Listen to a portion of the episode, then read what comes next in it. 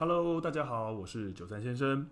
很高兴你继续收听这个频道，让你朝安全又迈向一步。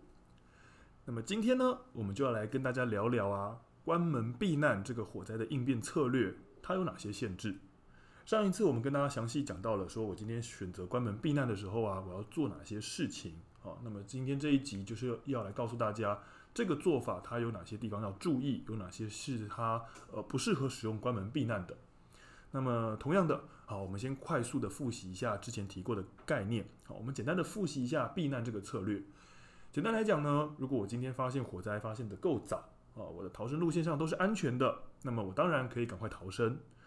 那我会选择避难这个策略的原因呢，通常都是因为我发现火灾哦，发现得太慢了，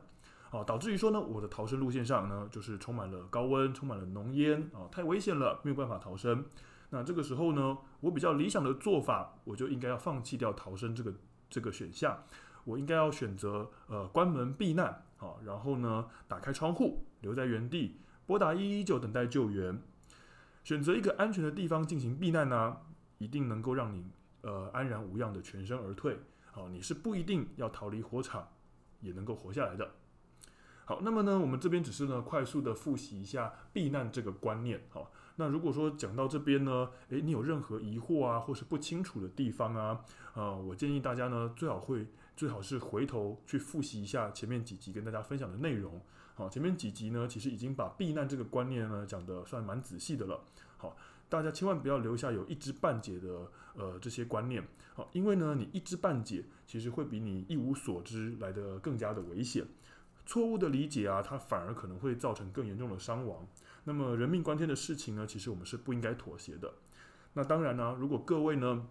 回去听前面几集的说明，呃，发现还是有一些地方不是很清楚，或者是呢九三先生我真的呃遗漏掉了，没有跟大家说的很仔细的地方，那欢迎大家留言或者是写信给我，呃，我会尽我所能的帮你做解答的。好了，那么接下来呢，我们就要来跟大家说明一下，有哪些地方啊，它其实是不适用关门避难这个方法的。那么希望呢，听到这边的伙伴呢，您是已经复习过了前面的内容，你已经对关门避难这个观念呢，已经有足够的认识了。好，那我们才能够继续进行下去。好，那前面九三先生我不断的跟大家灌输啊，关门避难的这个好处，好，以及灌输说这个关门的重要性。呃，没有错，其实关门它的确可以说是火灾现场里面最重要、最重要的应变动作。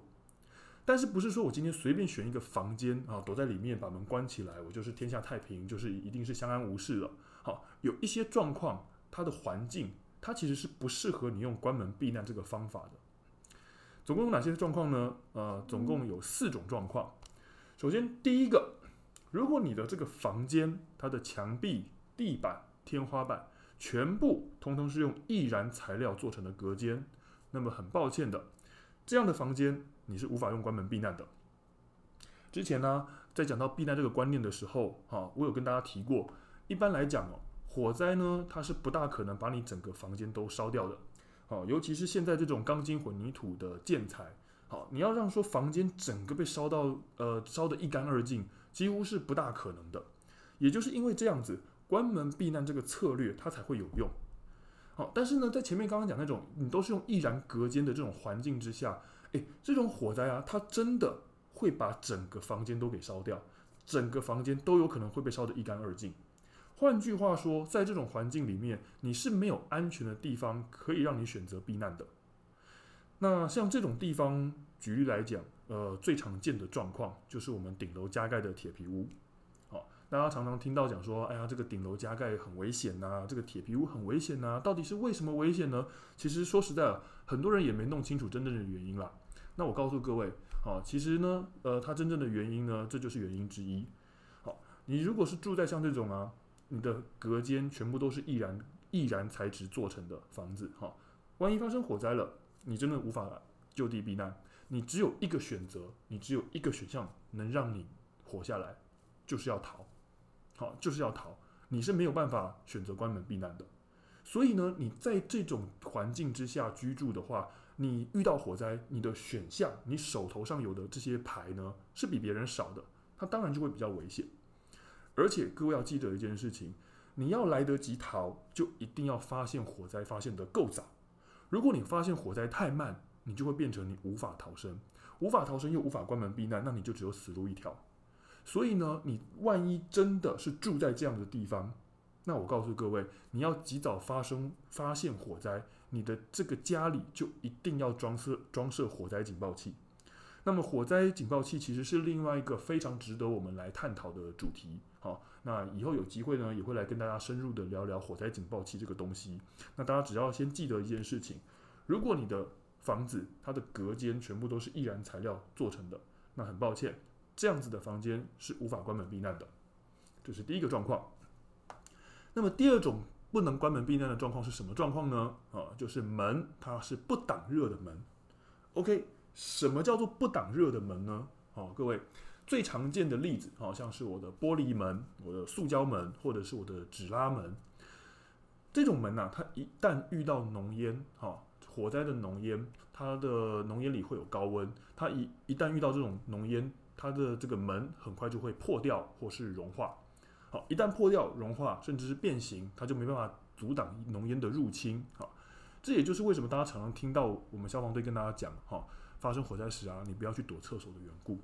好，很多人会以为说，诶，厕所、浴室它里面有水，而且厕所、浴室用瓷砖做成的，可燃物不多，不容易烧，所以好像会比较安全吧？错了，我告诉各位，其实你在火灾现场啊，会遇到的真正威胁是浓烟，而你的这些水是无法去抵挡浓烟入侵的。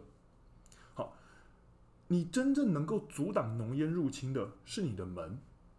但是你却躲到厕所或是浴室这些用塑胶门或是玻璃门做成的房间，这些房间它的门不耐高温，你反而是自寻死路，因为你的门会破掉，破掉之后烟大量流入，你又没有其他地方可以跑。那这里啊也要提醒一下各位，除了塑胶门跟玻璃门之外，另外一种常见的门呢是铝门，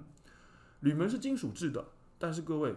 呃，铝的熔点它大约在六百六十度左右。而在火灾现场，它的浓烟温度通通常哦都可以高达七八百度，所以换句话说，铝门它虽然可以比较持久一点，它跟塑胶门啊、玻璃门比较起来，它虽然说是算是呃持久一点、坚固一点了，但是它到最后还是有可能会熔掉。好，所以这是要提醒各位的。那另外一个大家就很好奇，也就是我常常跟大家做演讲的时候啊，很多观众他们会问的一个问题，就是说，诶，请问一下，那木门行不行呢？因为我们自己家里啊，我们自己房间里面呢、常常用的门就是木头材质，诶，好，很多人常常会想啊，木门是可以燃烧的，所以木门应该不行吧？诶，各位错喽，其实正好相反，木门呢、它反而是前面所提到的那些材质当中效果最好的一种门。好，木门它其实关门避难的效果是很好的。这边大家要弄清楚一个概念，热跟火是不一样的概念。虽然说我们看到火，它常常会伴随着热，但是有热，它却不见得会有火。我举一个很简单的例子，大家就可以知道了。好，我今天拿一个呃塑胶袋，哦，塑胶的东西，我今天用火去烧它，塑胶当然会融化。好，但是如果我今天是拿吹风机，或者是拿那种很高温的电暖炉，一直去吹着那个塑胶呃塑胶袋的一个同一个地方，一直吹它，虽然它不会有火。但是被这个热风一直吹，一直吹，一直吹，一直吹，这个塑胶袋还是有可能会融化。好，所以这是让大家知道一下，热跟火是不一样的概念。我们今天关门避难，我们要选择的是可以挡热的门，但是不一定要是不可燃的门。因为大家要晓得哦，我关门除了抵挡浓烟之外，我也是阻挡了空气的这个供应，阻挡了氧气的供应。会有浓烟的环境，就是因为它缺氧。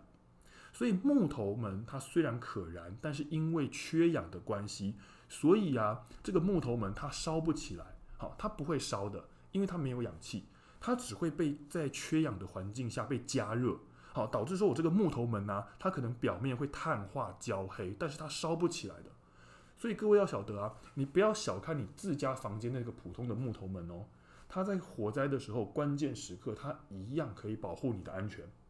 好，所以呢。这里讲的是，如果门是不挡热的，像玻璃门、塑胶门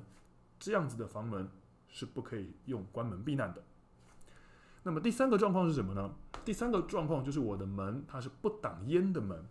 哦，那这个其实很好理解了，这个其实也没有什么需要我们多做解释的啦。就是你的门呢、例如说门上面有一个大洞啊，或者是门呢是栏杆做的啊，或者是门上有通风口，好，那这个很很好理解嘛。你虽然关上门了，但是门上有个洞，呃，这个烟呢它就会从这个洞里面流进来，好，那一样的就不会达到阻隔烟热的效果，好，那它当然也是不行的。那么最后一个状况啊，就是假设你的这个房间是没有对户外的窗户，那很抱歉，这样的房间它其实也是不适合躲的。呃，在上一集的节目当中啊，我们有跟大家提过，你关上房门之后要做的另外一件事情，就是要打开窗户，打开一个对户外的窗户。开窗户呢，在大部分的情况下呢，它是一个必要的举动哦，因为呢，你的门缝会有些许的毒气流进来。你没有把窗户打开，让毒气散出去的话，慢慢的这些毒气在你房间里面累积，它也会造成你的危险。那当然呢，呃，这个累积的时间要多久？啊，这个浓烟，这个毒气流进你的房间多久会对你造成伤害？多久会致你于死？这要视这个火场的火势状况，还有你这个房间大小而定。这个不一定的。好。但是呢，理想的状况会希望各位你选择一个有对户外的窗户的房间，这种房间会比较适合你用关门避难来躲避。如果说啊，这个房间没有对户外的窗户，那这个房间恐怕就是不适合用来躲避火灾了。那么讲到这里呢，呃，我们已经解释了四种状况啊，我们也快速的来复习一下四种不适合关门避难的环境。第一个，用易燃材料做成隔间的房间；第二个，房门无法挡热的房间，